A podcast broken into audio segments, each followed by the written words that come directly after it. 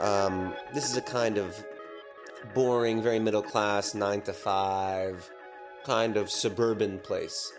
They block the main highway, the main auto route that takes you from Beirut to the north. So you had action there.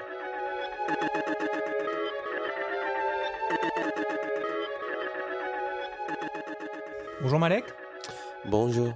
Euh, Aujourd'hui, on va parler avec toi du Liban, euh, dans lequel tu es allé à plusieurs reprises. Tu es toi-même américano-libanais et tu es documentariste. Et tu travailles en ce moment sur un projet de recherche euh, qui mixe des recherches sur les natifs dans les réserves indiennes aux États-Unis et un travail sur les réfugiés en Jordanie et Cisjordanie Euh, à Liban aussi. et au Liban également.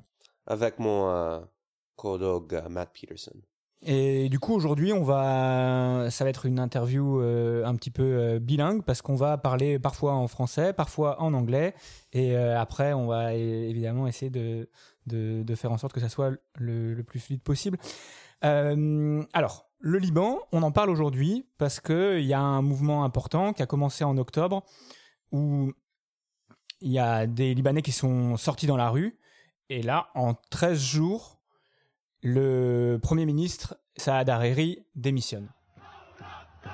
La nouvelle a été accueillie par les vivas de la foule qui occupe la rue à Beyrouth et dans les autres villes du pays. Pour ces manifestants, c'est une de leurs principales revendications qui aboutit.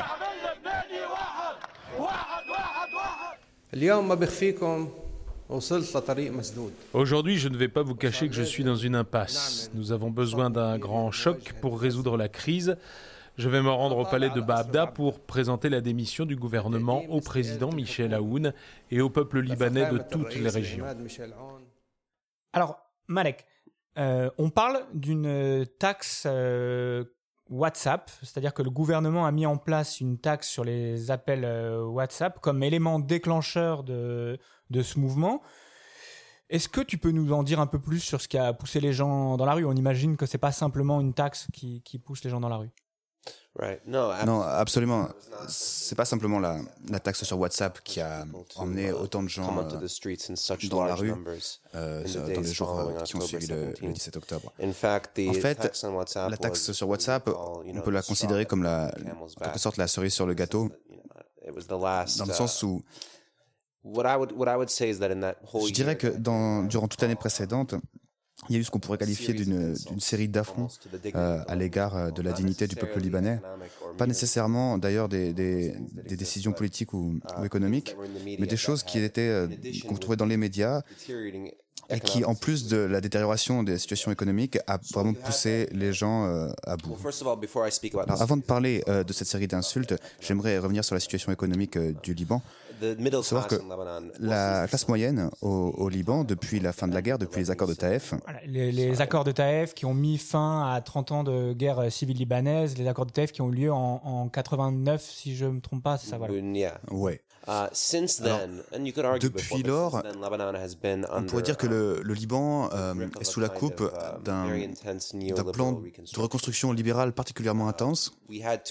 Happening. Alors, il y a deux choses euh, qui, qui, arri- qui sont arrivées après la guerre. Il y a d'abord ce qu'on qu'on a appelé, ce que j'appellerais of qui est euh, la politique the économique du, de l'ancien Premier ministre Rafik Hariri, qui a été assassiné en 2005 et qui est aujourd'hui en uh, quelque sorte remplacé par son, fils Saïd Hariri. Basically, long, long story short, in the Alors, past donc, year, pour faire uh, court, in the past several years, Durant les dernières années, les fondations sur lesquelles le Liban s'était reconstruit depuis la guerre, uh, uh, à savoir euh, une économie très dépendante the euh, banking du secteur bancaire, sector as well as, aussi des, des uh, investissements étrangers, from outside countries as well euh, as, des um, services, euh, de la and banque, du tourism. On a tourisme. appelé le Liban la Suisse du Moyen-Orient, par exemple. Oui. Le tourisme et la banque, um, foundations c'était les vraies fondations euh, du Liban euh, d'après-guerre. Alors depuis la formation euh, du nouveau gouvernement de Michel Aoun, Aoun, it was in 2017, je crois que c'était euh, en 2017, Durant les, les, les, dernières années, il y a eu une vraie uh, détérioration euh, des conditions de vie au Liban. Il y a eu aussi un effondrement des capitaux. Et tout ça, ça arrivait alors que la population libanaise euh, devenait de plus en plus pauvre dans un pays qui a absolument pas de services sociaux. Pas de, pas de services sociaux. On parle de défaillance euh, évidemment de, des écoles de, du système de santé. Il faut savoir aussi que, par exemple, dans, au Liban, euh, il y a beaucoup de coupures d'électricité, il y, a beaucoup de des problèmes par rapport à avoir Internet. ce qui s'est passé aussi euh, en, en, octobre et qui a été euh, quelque chose d'important, c'est pour se rendre compte que les, les Libanais ont, sont pris un petit peu en pleine face la défaillance de l'État, c'est qu'il y a eu des incendies très importants au, au Liban et en fait, il y a les pompiers n'ont pas réagi, c'est les gens eux-mêmes qui ont éteint les feux dans les forêts et, et qui se sont rendus compte. Ouais. Alors, c'est ça. Um, c'est que cette année, il y a eu une, série de choses euh, qui sont apparues dans les médias et qui se sont un peu additionnées euh, les unes aux autres. par exemple, Saïd Hariri, le Premier ministre, on s'est rendu compte qu'il avait donné 17 millions de dollars à une top modèle sud-africaine, qui était donc son amie à l'époque. Tout ça alors que la chaîne de télé qu'il dirige, euh, Future TV, qui est euh, la, chaîne de son parti, on pourrait dire, le Parti du Futur, n'avait pas payé leurs euh, employés depuis six mois. Alors, par-dessus ça, il y a eu une série d'autres petits scandales. Par exemple, la, délégation du Liban au JO était une délégation de plus de 100 personnes. Alors c'était un tout petit pays. Alors, par exemple, la, délégation allemande, c'était 5 personnes. La délégation chinoise, ça devait être 10. Il y avait plus de 100 personnes dans la délégation libanaise. Et il y avait des photos d'eux sur Internet en train de faire la fête, etc. Alors tout ça, ça s'est un peu additionné. Et puis finalement, il y a eu cette taxe WhatsApp. Il y a eu les incendies dont tu as parlé. Alors qu'évidemment, le, cèdre, c'est le symbole du Liban, que, que le Liban est fier de ses forêts. Et puis il y a ces énormes incendies. Et le Liban, les Libanais n'arrivent pas à, à, éteindre ces incendies. Il y a quelques avions qui ont été uh, donnés euh, au Liban euh, qui ne sont plus du tout euh, utilisables, qui ne peuvent plus voler. Et au final, le Liban doit emprunter des avions, des avions qui viennent de la, de la Jordanie, de la Grèce, qui les aide à éteindre ces incendies. Bon, et alors voilà, toutes ces insultes qui se sont additionnées les unes aux autres et qui sont additionnées à la situation économique qui se détériore. Donc tout ça a fait que quand la taxe WhatsApp a été imposée aux gens, et eh bien là, ça, ça a été une véritable explosion. Parce qu'évidemment, dans le même temps que des... la classe moyenne ou les, les, les gens qui n'ont pas d'emploi parce qu'il y a un taux de chômage très important subissent euh, ces taxes, il y a... Euh, des énormes écarts de richesse et en tout cas une élite qui capte tous les revenus euh, du Liban. Par exemple, le Premier ministre euh, qui a démissionné, Hariri, est, milliardaire. Et en tout cas, euh, les 1% les plus riches captent 56% des revenus du pays, je crois, si, mes chiffres sont exacts. Et c'est aussi cet écart de richesse très important. à Beyrouth, on voit des voitures qui sont très luxueuses. Il y a des gens qui ont beaucoup d'argent qui créent cette colère, quoi, qui sont le terreau de cette colère. Oui, yeah, I would say so. I would say so. I think oui. Oui, c'était une situation dans laquelle il y avait d'importants développements capitalistes au Liban. Et il y avait également de grandes inégalités de richesse, mais la présence du dollar américain, ça permettait à la plupart des Libanais, disons en tout cas à la classe moyenne, de maintenir un certain niveau de vie et qui permettait aussi de garder cette illusion, euh, une illusion qui avait persisté pendant au moins une quinzaine d'années après la guerre, euh, qui était une illusion de progrès sous le gouvernement de Michel Aoun, euh, beaucoup des sources euh, économiques et il y a le tourisme également qui finançaient euh, ce système ont cessé d'exister. Et alors, s'est trouvé révélé en fait la véritable faiblesse du, système libanais. Et, et, on a assisté à un crash et à une détérioration des conditions économiques. Une économie ultra libéralisée, très capitaliste. Oui, et basé sur absolument rien de réel. Très voilà, financiarisé, une économie absolument financiarisée où les banques ont une, une, importance. Oui, et en fait, au, Liban, la lire euh, libanaise est indexée au dollar américain et les deux peuvent être utilisés. Et le taux avait été fixé à 1500 lire libanaises pour un dollar. Et ça a permis au, au Liban de garder un certain niveau de vie qui était supérieur à celui euh, des pays de, de la région. Euh, pas par rapport au Golfe, mais par rapport par exemple à, à la Syrie ou à l'Irak. Alors, ça, ça a existé pendant, pendant un temps. Et alors, quand il y a eu moins de dollars à circuler, alors le marché noir est apparu. Et là, on, s'est rendu compte que la véritable valeur du, dollar, c'était beaucoup plus que 1500 lire. Maintenant, ça, ça se reflète dans la terrible inflation de la lire. Tous les, les prix de, des objets de consommation courante ont explosé de fait. On parlait des écarts de richesse et du système un petit peu bloqué des élites. Pour ça, il faut qu'on parle de la spécificité du système euh, libanais, qui est un système communautaire, et à la tête duquel euh, il y a des familles et des clans. Et on va on va parler un petit peu de cette euh, peut-être historiquement de comment ça s'est construit et en quoi la politique libanaise est vraiment spécifique. Yeah. Oui. oui, on pourrait dire que le Liban a deux histoires. Ce que l'historien Kamal Salibi appelait l'héritage de la montagne et l'héritage de la ville. Um, Alors, il y, a, il y a ce dont on vient de parler, euh, comme quoi le Liban a toujours eu une histoire euh, mercantiliste euh, dans sa formation moderne, libérale, basée sur le commerce, avec un secteur bancaire très fort. Et ça, c'est en quelque sorte l'héritage de, la côte. Ça, ça a ses mauvais côtés, mais ça a aussi ses bons côtés, comme l'aspect cosmopolite ou multiculturel. Et puis il y a euh, l'héritage de la montagne, qui est l'héritage du système confessionnel et tribal, où il y a différentes confessions, différentes sectes, différents clans. Et alors la structure de pouvoir de ces sectes, elle est entérinée dans la constitution libanaise. En tant que citoyen libanais, ta citoyenneté, elle est dépendante euh, de la confession de la communauté à laquelle tu appartiens. C'est un système électoral très particulier où tu ne peux voter qu'à l'intérieur de ta communauté. Oui. Enfin, non.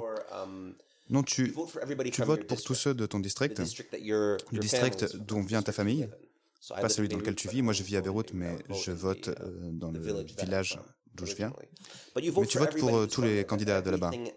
Mais alors, la chose la plus importante, c'est qu'il n'y a pas de code civil. La loi civile, elle dépend euh, de la religion. Et alors, il y a 17 religions officielles auxquelles tu peux appartenir, euh, 13 chrétiennes et 4 musulmanes. Mais il n'y en a que 17. Donc, tu dois choisir, tu dois exister à l'intérieur d'une de ces religions reconnues. Et alors de la même manière, dans le gouvernement, uh, euh, tous les départements ont euh, des quotas. chaque euh, territoire a des quotas. Donc sur un territoire, ça peut être, on va autoriser deux chrétiens orthodoxes, trois sunnites et deux chiites par exemple. Et alors, évidemment, le président doit être un chrétien maronite, le, premier ministre doit être un musulman sunnite. et, cette division qui a été, qui a été pensée à la base pour essayer de créer un équilibre entre les différentes factions euh, et que ça soit pas la démographie qui fasse qu'un candidat l'emporte sur l'autre et que ça soit une, une espèce d'égalité mais qui a créé un, une du clientélisme en tout exactly, cas. Exactly, oui, c'est ça. en fait, ça a permis euh, de garder ce système euh, intact. Mais ce que ça fait maintenant, c'est que ça entérine une, une série de leaders euh, qui deviennent, on les appelle les zaïms, c'est en quelque sorte les parrains de leur, de leur confession, les, les chefs euh, de, de, leur communauté. Et alors les accords de Taïf, finalement, ça a été un, une sorte de mariage parfait entre la tradition néolibérale euh, de Beyrouth et, et, de la côte et le système confessionnel de l'intérieur. Donc ce qu'on a vu avec les accords de Taïf et, dans, la, dans la période post-guerre, c'est cette fusion, euh, cette fusion complète euh, de ces deux éléments. Et, finalement, cette économie de, rente qui a fini par apparaître à, la fin de la guerre, elle était euh, mise en place et contrôlée par les partis qui avaient mené la guerre. Voilà. En l'absence d'un État, finalement, c'est les communautés qui te prennent en charge dans l'éducation. Dans le, dans le médical aussi, par exemple, je, crois que le Hezbollah a, sa propre, ses propres cliniques, et finalement, c'est tes votes et ton soutien à, à ces partis-là qui détermine ton accès à ces ressources. On est d'accord? Absolutely. Oui, c'est exactement ça. Although I would draw a small Alors, je distinction. ferai une petite distinction entre le Hezbollah et le reste des partis. Est-ce que le reste des partis ont, ont vraiment pillé euh, l'État, ils mangent de la main de l'État pour euh, soutenir euh, les besoins de leur communauté? Most of these Ils ont en quelque sorte cannibalisé euh, euh, l'espace public, public le domain domaine public the que l'État should libanais represent devrait représenter pour pouvoir euh, soutenir euh, le- leur domination. communauté et leur domination. Le Hezbollah fait ça aussi, mais euh, ils, euh, ils peuvent aussi se baser sur des revenus euh, qui viennent pas du tout de l'État libanais, qui viennent euh, soit de la diaspora chiite euh, riche, soit euh, bien sûr de l'Iran. Ils ont une relation particulière avec un autre État qui est pas comparable avec les autres partis. c'est aussi pour ça que Nasrallah lui-même a dit, vous savez, même si le Liban s'écroule et que le gouvernement ne peut plus payer les factures ou les salaires, nous, au Hezbollah, on pourra toujours payer nos partisans. On va écouter euh, une chanson de El Ras, qui est un rappeur euh, qui vient de Tripoli.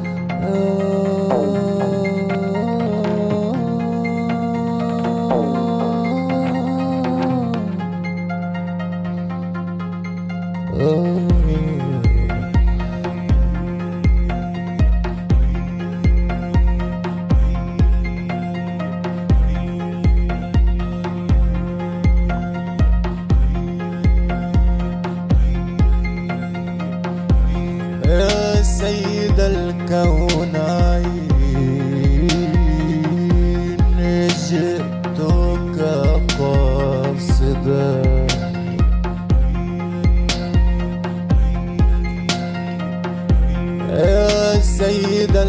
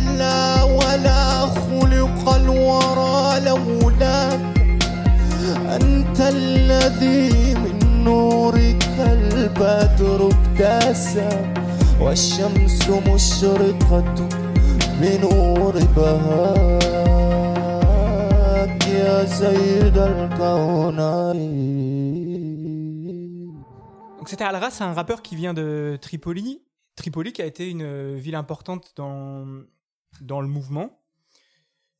Comment? We uh, Tripoli, uh, in fact, was Ouais, considered called the Tri- bride Tripoli euh, s'est fait appeler la mariée de la Uh, révolution par le mouvement. Alors c'est la deuxième plus grande ville euh, du Liban, après Beyrouth. And I think Et je pense que la participation de Tripoli euh, dans la révolution a été emblématique. Mais il faut parler euh, des différents endroits euh, du Liban qui ont participé à ce mouvement et qui montrent qu'il s'agit bien d'un mouvement révolutionnaire dans un sens différent des mouvements précédents. Par exemple, le mouvement du 14 mars de 2005 contre l'occupation syrienne, ou encore les manifestations autour du ramassage des ordures en 2017. Ils étaient différents, euh, d'abord parce qu'ils étaient principalement euh, basés à Beyrouth, et euh, aussi parce qu'il il rassemblait essentiellement une, disons, une partie de la classe moyenne. Alors que cette révolution, elle a vraiment pris dans la périphérie, euh, dans d'autres endroits que Beyrouth, et le plus important dans cet endroit, euh, c'est Tripoli. C'est une ville qui, avant la révolution, était euh, regardée de manière condescendante par, par les gens de Beyrouth. C'était une ville pauvre, avec une population sunnite majoritaire, donc vue à la fois comme pauvre et conservatrice. Et en fait, ce qu'on a pu voir, c'est que Tripoli s'est retrouvé à être au centre de la révolution de plusieurs manières. Alors d'abord, il y, a- il y avait un taux de chômage très important à Tripoli, ce qui a, ce qui a fait aussi que la révolution était plus forte euh, là-bas parce que les gens avaient peu de travail euh, et avaient le temps euh, aussi d'occuper euh, littéralement leur ville. Alors, une anecdote euh, que je peux raconter, c'est que une des différences entre Beyrouth et Tripoli, c'est qu'à Beyrouth, il n'y a pas de véritable place centrale au centre de la ville. Euh, Il n'y a pas d'endroit où se rassembler. Il y a un centre-ville, mais il, ressemble plus à une sorte de, grand parking vide. Tandis que Saha del Nour, la, la place centrale euh, de Tripoli, qu'on pourrait traduire par la, la place de la lumière, était- c'était plutôt un centre-ville actif dans lequel les gens se rassemblaient, euh, faisaient du commerce, etc. Et, et avoir ce, ce grand espace de rassemblement, euh, ça a aidé certainement Tripoli à avoir une, une vraie occupation de son centre-ville. Et alors, dans les premiers jours de la Révolution, il y avait euh, le fameux DJ de Tripoli euh, qui passait de la musique. euh, ce qui est marrant, c'est qu'à Beyrouth, il y a une grande culture de la, de la house et de la techno. Les gens, en général, ils attendent pour des, des DJ qui viennent de, de- de Berlin ou de France. Et dans les premiers jours de, de la Révolution, quand moi j'y étais, à Beyrouth, euh, les gens attendaient le DJ de Tripoli. À Beyrouth. Non, mais- va, on va l'écouter. hein.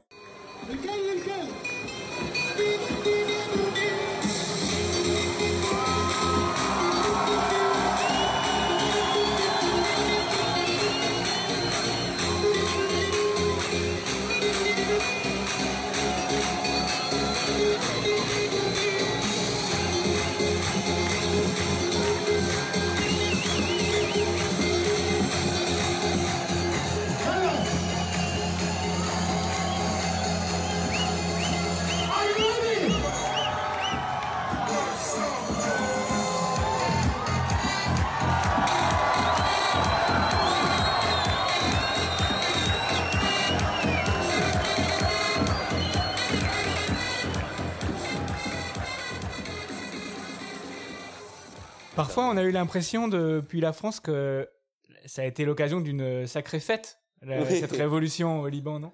Yeah, I think partying. Ouais, and, euh, uh, je crois que clairement is faire la fête, ça faisait part partie of de la the révolution. Les gens avaient besoin de ça ou euh, on a c'est difficile de faire la fête en- au Liban?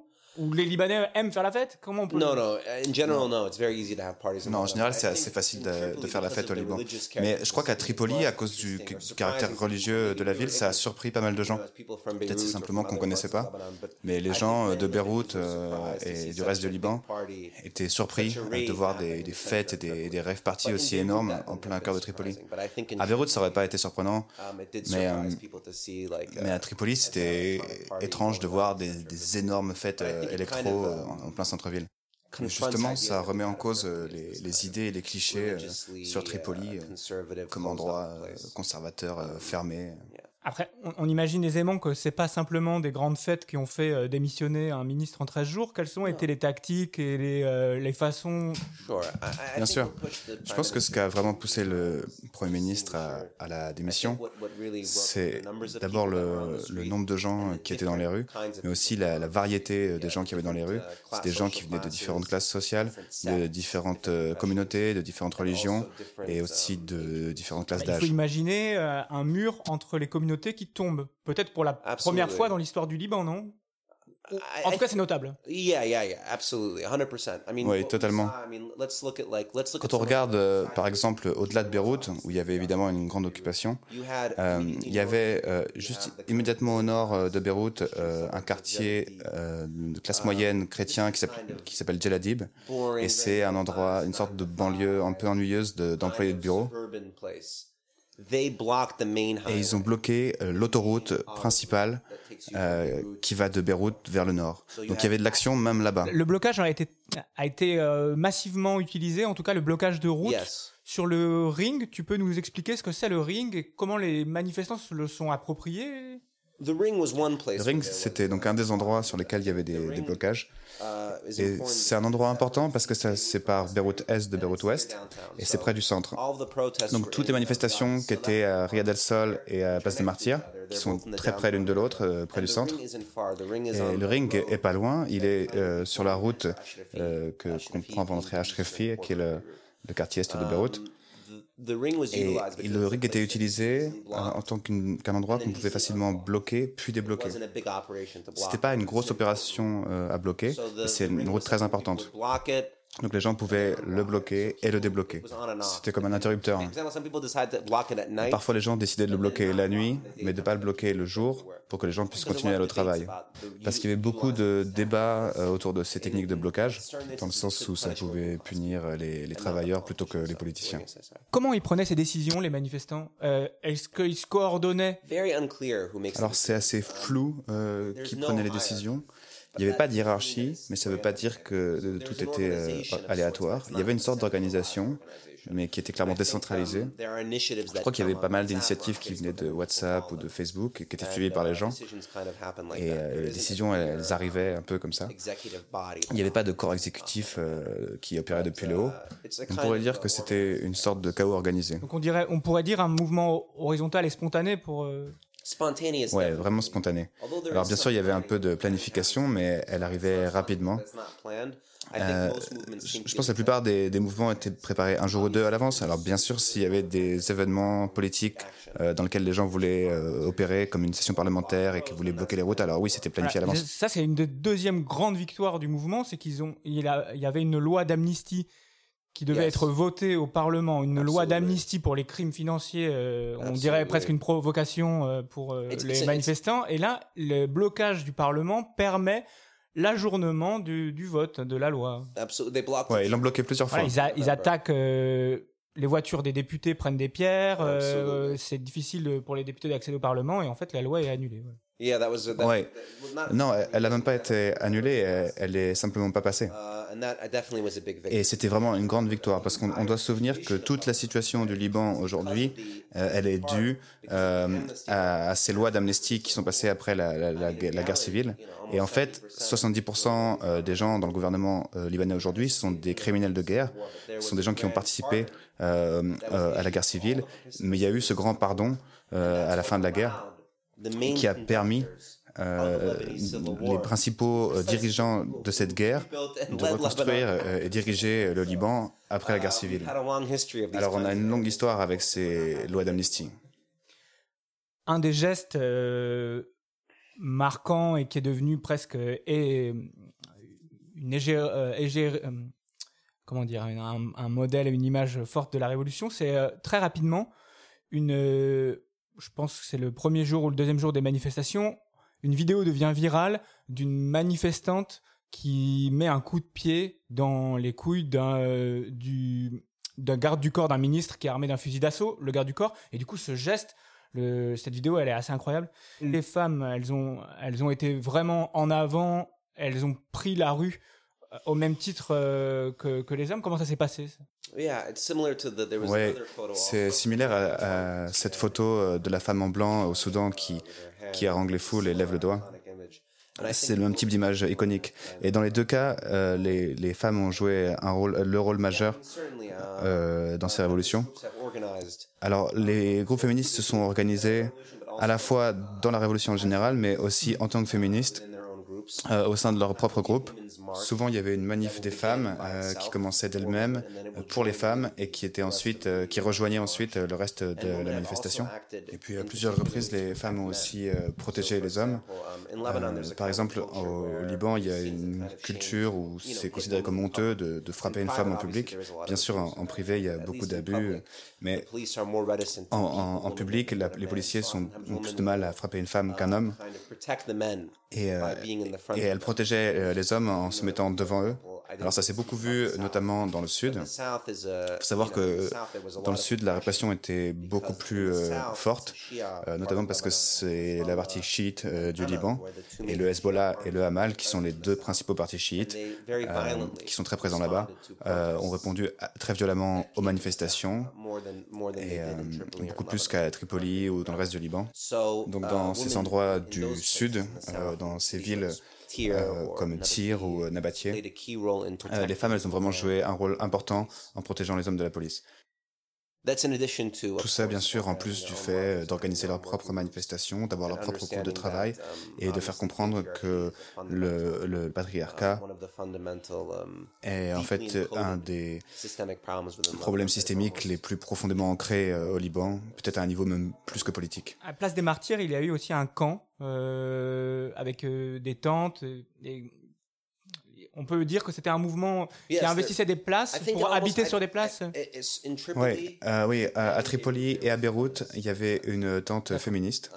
Je ne sais pas dans les autres villes. Les autres villes sont plus petites, donc il y avait peut-être qu'une ou deux tentes dans l'occupation. Mais à Beyrouth et à Tripoli, euh, Et à- comment ça, la plus grande occupation, il y avait des tentes féministes. à quoi ça ressemblait cette occupation des places? Qu'est-ce qu'on pouvait trouver euh, sur ces, sur ces endroits? Alors, dans, dans toutes les villes, euh, il y avait, euh, dans toutes les grandes villes du Liban, il y avait une grande tente euh, qui était, euh, qui représentait la révolution, ou quelques tentes. Alors, les deux plus grandes occupations, bien sûr, c'était à, à Beyrouth et à Tripoli. Et alors, encore une fois, comme je disais, il y a des différences, c'est que à Beyrouth, la- le centre-ville ressemble à un grand parking. Il y a pas, c'est pas un véritable euh, centre. Ça l'était, mais ça a, ça a été reconstruit d'une manière artificielle après la guerre civile. Ça n'a jamais été euh, un endroit vivant et intégré euh, à la ville. Donc, en tant que Libanais, on ne va jamais ou rarement euh, dans, dans le centre-ville de Beyrouth. Mais il y a aussi un avantage, c'est que c'est comme un, un espace vierge euh, qu'on peut recréer comme on veut. C'est comme une page blanche. Ça n'a pas encore d'existence. Et ce qui était vraiment intéressant, c'était que dans les premiers jours de, la Révolution, il y avait plein de tentes différentes qui chacune représentait euh, soit une, région, un groupe ou, euh, une tendance. Il y avait énormément de discussions publiques. Donc tout le monde n'était pas d'accord, il y avait de la compétition, il y avait des gens qui, des groupes qui s'aimaient pas entre eux, mais il y avait au moins une diversité et une sorte d'écosystème euh, des groupes affinitaires euh, ou des, des tendances idéologiques euh, s'exprimaient euh, dans ces tentes. Malheureusement, la plupart de ces tentes, elles ont été détruites à Beyrouth. Euh, Il y en a quelques-unes qui sont encore là, mais la plupart, elles ont été détruites, euh, soit Voilà, par les militaires. On peut peut-être parler de. Il y a eu des mouvements de d'attaque de de ces places et des manifestations, notamment par. Euh, on a attribué ces attaques à des membres euh, du Hezbollah ou euh, qui- ah plutôt à Hamal qui est une, une autre milice chiite. Et euh, il y a d'autres évidemment il y a des gens qui ont des intérêts contraires à ces manifestations et des gens qui sont pas pour autant qui font pas partie des élites. C'est ce qu'on expliquait de, de, de ce, de- du système euh, clientéliste quoi. On va écouter euh, Chab Jdid qui est un rappeur euh, palestinien qui, vient de Ramallah et qui a fait un album qui est super joli qui s'appelle euh, Cindy Bad Elward et la chanson elle s'appelle NKD GLG.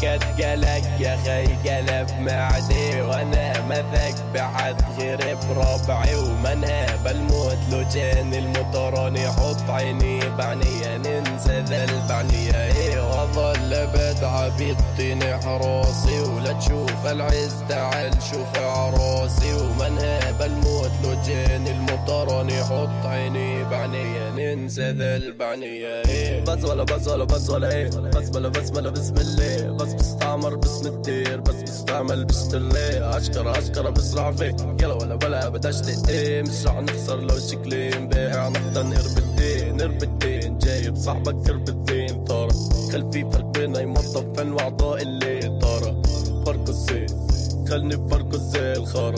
تطلع بالعالي وتلبد لي لو زي كان إحنا نسلية ويا ويا ويا ويلي على الشاب مش فاهم نحكي بيه بس خليه في حالة. الشاب مش فاهم نحكي بيه ولا تشوش تعبنا عليه. نام متأخر كون بالليل كون بالصبح أنا نكد قلق يا خي قلب معدي وأنا مثق بحد غير بربعي ومنهب الموت لو جاني المطراني حط عيني بعنية ننسى ذا البعنية. إيه وأظل بدعى بيطيني حراسي ولا تشوف العز تعال شوف عروسي ومنهب الموت لو جاني المطراني حط عيني بعنية ننسى ذا البعنية. إيه.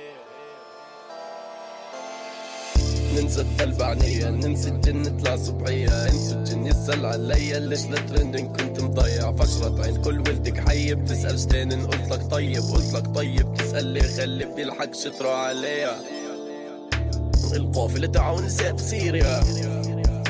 بس كل كل دير ومدير يا اضمن لك إنه آخذ لي فيه نصيبها القافلة تعاون نساء تصير بس كل كل طير مطير. طير لأني كنت صريح. كل مقطع قلته كان تصريح مثير. بنجم على كتفي لأني كل مقطع قلته بيحكي عني. وأنا نام بتيأ وبفيك تمني وأنا نام بسمع وأفيك بعيا. والكل بيشكي فيا حتى وزير الخارجية.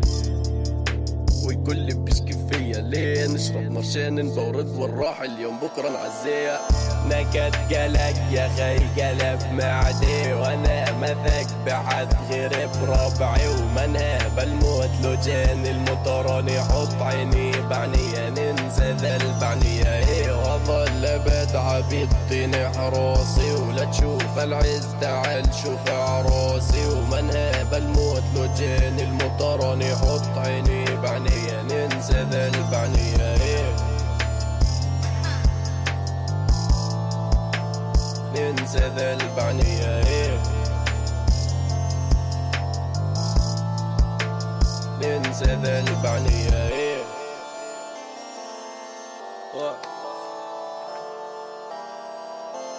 بسرعة المستشفى. تنضب بسرعة تشفى Alors Malek, on, est dit qu'il y avait les démissions du Premier ministre euh, 13 jours après le, début des manifestations en octobre. Aujourd'hui, le mouvement continue et quelles sont ses revendications? Est-ce que euh, est arrivé à faire tomber la classe politique? Non, on sait bien que non. Yeah, I mean, how do we define uh, the fall of Oui, the bien sûr, mais comment est-ce qu'on définit la fin do classe politique? Qu'est-ce que c'est que cette class? classe politique? Est-ce que c'est le système sectaire tel qu'il s'est construit, le système bancaire? Uh, uh, get enshrined? Comment est-ce que ça s'incarne mean reforming the Est-ce que ça veut constitution, dire uh, réformer la constitution? Constitution? Does that mean Est-ce que elections? ça veut dire Uh, organiser de nouvelles élections, political parties? Does créer des nouveaux partis politiques? Uh, so it becomes it, it's becoming a little bit difficult to define. Uh, Ça devient assez difficile de uh, définir précisément. We know what we want, but we don't know On sait ce qu'on how to veut, mais on ne sait pas exactement comment l'obtenir. Et ni à ce à quoi ça pourrait ressembler politiquement. Ce qui est sûr, c'est qu'il y a l'éveil d'une nouvelle conscience et que les. Libanais se rendent compte de, la nécessité de s'organiser. Um, the, uh, an alternative Lentement, il y a une, classe politique alternative et un pouvoir alternatif qui sont en train de se créer. And I think, lentement, mais um, sûrement. I see a lot of hope in that, a kind of a Et moi, je vois beaucoup d'espoir là-dedans, dans un système qui s'organise d'abord en dehors du système des communautés, du système sectaire, et qui en même temps a un regard critique um, envers les, assumptions about les economic supposées évidences euh, sur la uh, croissance, a kind of suspicion of the banking euh, qui a une méfiance envers le système bancaire, suspicion of the kinds of une méfiance envers that les were modèles économiques the qui ont été employés après la guerre civile, uh, that's very healthy. et c'est très sain. On, on reviendra plus tard sur la, sur la crise bancaire, mais ce que je, je voudrais te poser une question sur le, une des demandes de- du, du mouvement qui semble aller vers euh, demander davantage de technocrates à la tête du pays. Right. Bon, pour nous, ça, d'un point de vue français, c'est quelque chose d'assez particulier, c'est-à-dire, euh, on peut le comprendre comme euh, enlever du politique et mettre euh, finalement des, des fonctionnaires experts. C'est ça que le, que le peuple- Exactly, precisely. Oui, c'est ça. Um, I think what we're seeing in Lebanon, I mean, this is Je pense que ce qu'on voit aujourd'hui au Liban, et ça peut sembler une contradiction avec ce que je viens de dire, c'est aussi ce qu'on voit dans beaucoup de pays arabes, c'est l'effondrement du politique. Et je pense que ça se manifeste dans deux choses. Uh, D'abord, dans des demandes plus radicales de changement du système dans son entier, sans une idée très claire de ce qui pourrait le remplacer. Et de l'autre côté, à l'opposé euh, de, cette, de ce rejet du politique, il y a euh, le gouvernement technocrate. Mais en fait, c'est les deux faces d'une même pièce. Et dans les deux cas, c'est un rejet euh, de la politique traditionnelle, habituelle. D'un côté, on pousse à la disparition totale de l'ancienne politique, et de l'autre, on demande un gouvernement technocratique, c'est-à-dire un gouvernement qui est en dehors des, des partis politiques, qui est indépendant. Et je crois qu'un des principaux points de focal de la révolution euh, que les gens ont vraiment mis en avant, un des principaux axes euh, à travers lequel on, on peut évaluer la qualité, euh, l'authenticité d'un gouvernement, c'est pas selon des lignes idéologiques, mais c'est sur la question de l'indépendance. C'est à quel point euh, ce gouvernement euh, peut rester indépendant de l'ancienne classe euh, politique qui dominait le Liban. Mais même cette revendication d'un gouvernement technocratique, elle n'a pas pu être satisfaite parce qu'il y avait beaucoup de de ministères, le ministre des Affaires étrangères, le ministre des Finances ou le ministre de ministère de l'Intérieur, que les partis politiques qui sont au pouvoir aujourd'hui ne voulaient pas laisser partir euh, en dehors de leur, de leur contrôle. Et c'est pour ça qu'on a parlé d'un gouvernement technopolitique, euh, dans lequel euh, certains ministères restent aux mains des partis politiques, tandis que d'autres reviennent à des techniciens ou à des gens indépendants. Je pense que le gouvernement d'Assad Diab aujourd'hui est un gouvernement technopolitique, c'est-à-dire un gouvernement technocratique jusqu'à un certain point, mais qui n'est pas indépendant. Hassan Diab, qui est le nouveau Premier ministre. Yeah, he's the new prime minister. Est-ce qu'on peut considérer du coup qu'on a une partie du gouvernement maintenant de technocrates aujourd'hui? Uh, technopolitical. C'est un gouvernement technopolitique. It has technocrats in it, Il but y a it's des technocrates dedans, controlled. mais c'est toujours contrôlé par la classe government where the politique. C'est un gouvernement du, de la coalition du 8 mars. Two coalitions Il y a in deux Lebanon. coalitions au Liban, celle du 8 mars et celle du 14 mars, euh, qui, qui composent la classe politique. Et quand on disait Kilounian et Kiloun, euh, c'est-à-dire euh, tous, ça veut dire tous, c'était une manière de dire ni avec le 8 mars, ni avec le 14 mars. Mais ce qui s'est passé, c'est que la coalition du 14 mars, c'est-à-dire Hariri et, et d'autres partis politiques, ils ont démissionné. Um, and what's left Donc ce qui reste, c'est le parti du président, le Free Patriotic Movement, qui est un parti chrétien, two, et uh, puis les deux partis chiites, qui sont le Hezbollah et Hamal. Donc ce gouvernement, c'est une sorte de mélange entre le Free Patriotic Movement, Hamal et Hezbollah, qui sont en 8th, fait la coalition du 8 mars, avec les technocrates. Donc c'est un mélange euh, 8 mars technocrate, if you si will. vous voulez. Quel est le rapport que le mouvement entretient euh, vis-à-vis de l'armée? On a pu voir sur des images euh, des manifestants qui semblent demander la protection de l'armée. Euh, quelle est la place de Yeah, l'armée I think that's a big, you know, Oui. we have to be careful about Oui, je pense que c'est quelque chose Lebanese auquel il faut faire attention. is seen as a L'armée libanaise, elle est vue comme indépendante, force that is apolitical. comme une, une force apolitique, day, I mean, most of our presidents mais en réalité, la plupart de nos présidents viennent de l'armée. Donc, Elle in est politics. vraiment impliquée dans la politique. Uh, D'une certaine manière, elle est, elle est très liée aux fonctions de l'État. Donc je pense vraiment que c'est une erreur euh, de demander l'arbitrage de l'armée.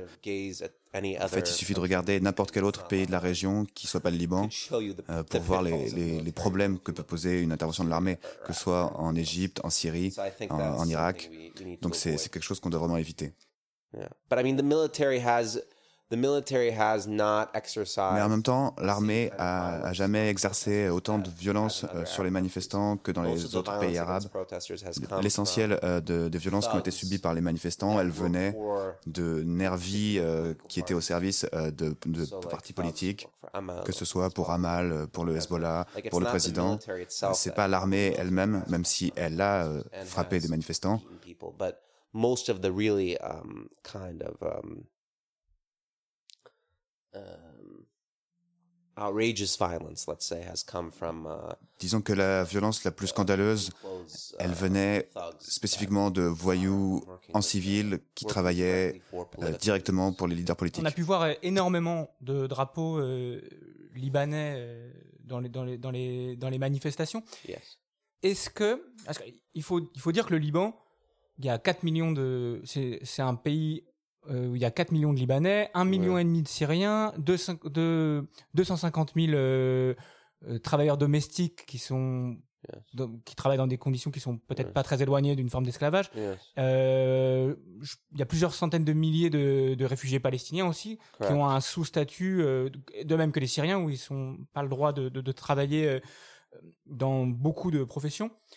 Est-ce que tu penses quel est le, comment le mouvement se place par rapport à toutes ces minorités? Est-ce qu'ils les intègrent Est-ce qu'en fait une révolution libanaise, ça veut dire sans eux? Enfin, Est-ce qu'il y a une volonté de transformation pour tout le monde? Yeah, the revolution has yet to. um, Oui, la, la révolution n'a pas encore euh, formulé euh, ses revendications. Ou est-ce qu'elle est nationaliste? It's nationalist, but it has not. It is not. Oui, euh, c'est une révolution euh, nationaliste, mais pas xénophobe. Euh, elle s'en est jamais prise aux, aux réfugiés. Elle a même euh, rejeté la rhétorique de la classe politique qui explicitement s'en prend aux réfugiés. Si vous regardez les partis au pouvoir, par exemple le Free Patriotic Movement, par exemple euh, Gibran Bassil, qui était euh, le beau-fils du président, euh, qui était ministre des Affaires étrangères et qui s'apprêtait à devenir le président euh, si son beau-père mourait. Uh, Et C'est sans doute la personne la plus détestée au Liban. Et c'est quelqu'un qui a construit toute sa carrière euh, sur la rhétorique anti-réfugiée. Et alors, contre lui, il y avait des slogans qui disaient Gibran Bassil dehors, les réfugiés à l'intérieur. Donc il y avait une sorte de solidarité euh, envers les réfugiés, même si les revendications des réfugiés n'étaient pas du tout au centre de la révolution, Euh, ni celles d'ailleurs des, des travailleurs migrants. Les, les droits et les revendications des travailleurs migrants et des réfugiés, elles n'étaient pas euh, au centre clairement dans cette révolution. Mais en même temps, je dirais que c'était clairement pas une révolution qui était contre les, les travailleurs migrants ou les réfugiés.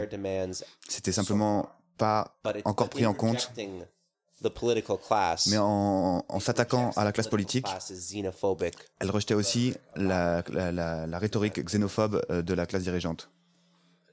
Le mouvement, on a cru un- une forme d'essoufflement peut-être euh, en fin d'année dernière et début de cette année, et puis finalement, en, à la mi-janvier, il s'est passé ça.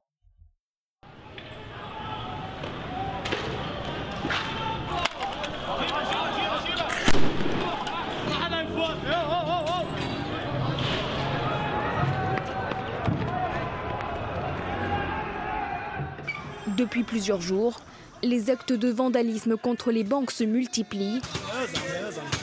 Pour les manifestants, elles sont en partie responsables de la crise économique qui mine le pays. Depuis le début de la contestation, la livre libanaise a perdu près de la moitié de sa valeur. Résultat, le pouvoir d'achat s'effondre, des entreprises mettent la clé sous la porte, de nombreuses personnes perdent leur emploi. Alors, la question qui me vient tout de suite en tête, c'est l'attaque des banques, c'est quelque chose qui se passe aussi en France. Et euh, ça a réputation d'être plutôt euh, des gestes portés par des, activistes euh, anticapitalistes. Est-ce que c'est le cas aussi au Liban ou est-ce que là, tu- dirais que c'est des attaques euh, massives et populaires de tout le monde en fait contre les banques? Both. Um, Les deux. Je crois que d'abord, il y a une souche anticapitaliste. Enfin, je ne sais pas si c'est vraiment anticapitaliste, mais c'est au au moins un rejet du contrôle que le système bancaire exerce euh, sur le Liban. Parce que, encore une fois, le secteur bancaire au Liban, il est vraiment lié à la classe politique. Ils se nourrissent l'un l'autre dans une sorte de relation parasitaire, dans le sens où le Liban s'est extrêmement endetté euh, lors de la reconstruction du pays après la guerre civile, et que la très grande partie de cette dette, plus de 50%, elle est, due aux banques libanaises, qui sont donc les premiers bénéficiaires euh, des dettes euh, et de l'accroissement de la dette du Liban. Puisqu'aujourd'hui, le Liban euh, donc, euh, paie ses dettes et donc avec les intérêts qui s'ajoutent. So, what I Alors, see is like ce que je vois là, moi, c'est une reconnaissance du fait que euh, finalement la financiarisation de l'économie au Liban, c'était une mauvaise chose. Et donc ça s'exprime, euh, par ces attaques de banques.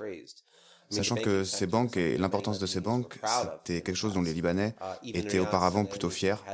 Même Riyad Salamé, qui est le chef de la Banque centrale du Liban, était euh, glorifié, était euh, considéré comme une sorte de génie qui tenait à lui tout seul euh, l'économie libanaise.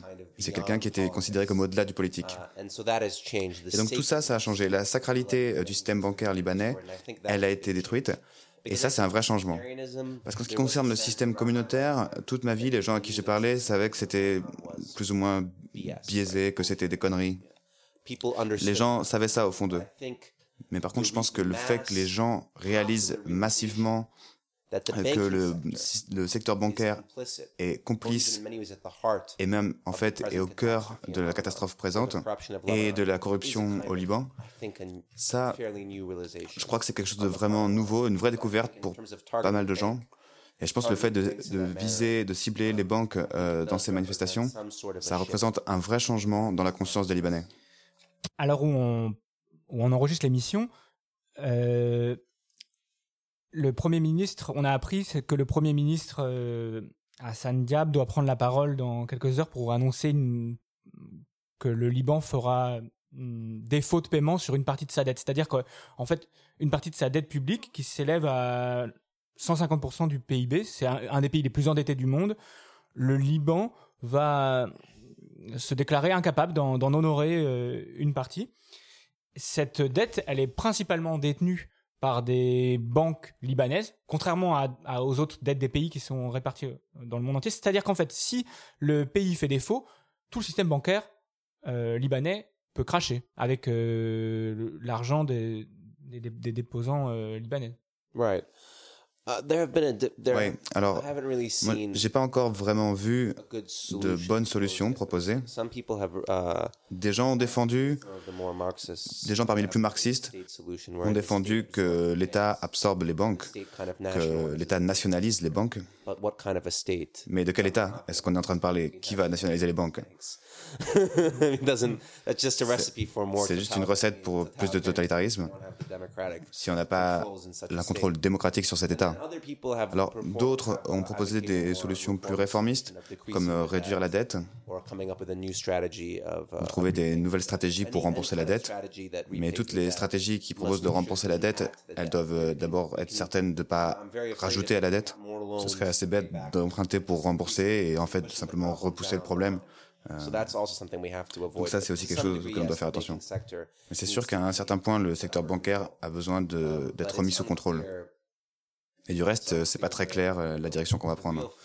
La vraie peur, c'est qu'une fois que les réserves de dollars américains euh, de, l'État euh, sont, sont, vides, que le Liban soit plus capable d'importer de la nourriture, qu'il soit plus capable d'importer des médicaments, qu'il puisse plus importer de carburant non plus.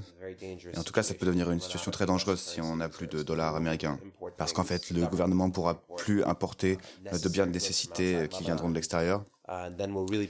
Et on sera vraiment à la merci de la communauté internationale. Et dès lors, le FMI pourra imposer les plans d'austérité dont ils auront décidé, puisqu'on n'aura plus du tout de dollars. Donc c'est. Est-ce que c'est une, inquiétant. Est-ce que c'est une stratégie des groupes révolutionnaires euh, d'aujourd'hui, de libanais, pardon, de de se préparer à cet effondrement euh, pour pouvoir aider la population ou... Non. Il y a bien sûr des systèmes de solidarité, mais en fait, on, il y a certains biens qu'on ne peut pas du tout créer. Euh, on ne peut pas produire de céréales, par exemple. Euh, c'est pas un grand pays comme la Syrie. La Syrie, c'est vraiment un pays immense si on le compare au Liban. Alors oui, pendant la guerre, il y avait des possibilités pour certaines zones de devenir autonomes.